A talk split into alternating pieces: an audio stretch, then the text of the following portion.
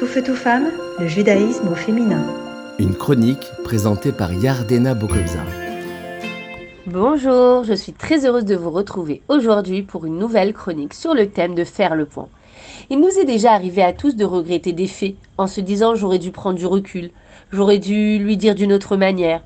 Au cours de l'année, ces remords et ces pensées ne sont bénéfiques qu'à un certain moment, tels que le soir au coucher à la fin de semaine ou encore à la fin de mois. Cependant, il existe des moments dans l'année propices à la réflexion sur soi et sur l'année passée. Et ce bilan, c'est aujourd'hui.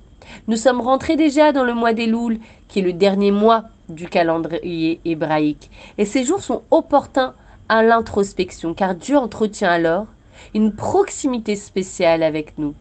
Il accueille avec bienveillance la démarche que vous entreprenez. Et comme tout artisan à la fin d'année, il établit un inventaire pour établir quels ont été ses points forts, ses points faibles, afin d'être mieux organisé pour planifier la nouvelle année. Nous aussi, durant ces jours, on se pose des questions. Combien me suis-je impliqué dans ma famille? Ou bien dans la réussite de mes projets et dans ma vie spirituelle?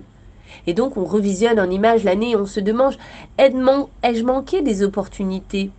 Tout ceci pour nous corriger et nous élever à un stade plus raffiné. Et ce travail sur soi, le fait de reconsidérer ses actions et vouloir faire des efforts avec authenticité, est appelé par le Zohar comme un réveil d'en bas.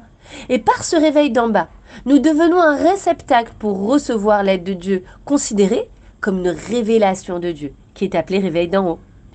Et puis, pendant cette période où nous devons prendre conscience de nos réalisations de manière équitable et neutre, on fait appel, entre guillemets, à un juge, un conseiller, un mentor, qui pourrait être juste et équitable envers nous. En effet, une personne pourrait être aveuglée par son amour-propre.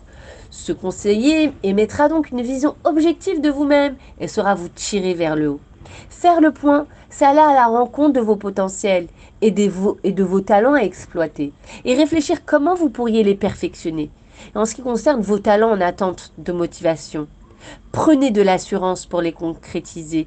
Notez des objectifs progressifs. Procédez étape par étape afin d'entreprendre des initiatives qui pourraient autrement être oubliées dans le tumulte de la vie.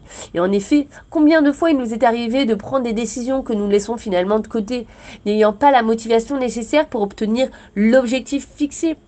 Pour qu'on puisse enfin appliquer nos résolutions, mettons en place des objectifs SMART dont les lettres forment les initiales des qualités requises afin que l'objectif soit atteint.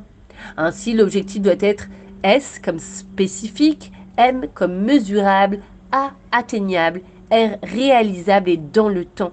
Seulement alors vous seriez en mesure de vous projeter et vous imaginer les changements et les améliorations apportés grâce à ces objectifs dûment mis en place. Je vous remercie de m'avoir écouté. Je vous souhaite une belle année. Ktiva Vechatima Tova. Tout feu, tout femme, le judaïsme au féminin.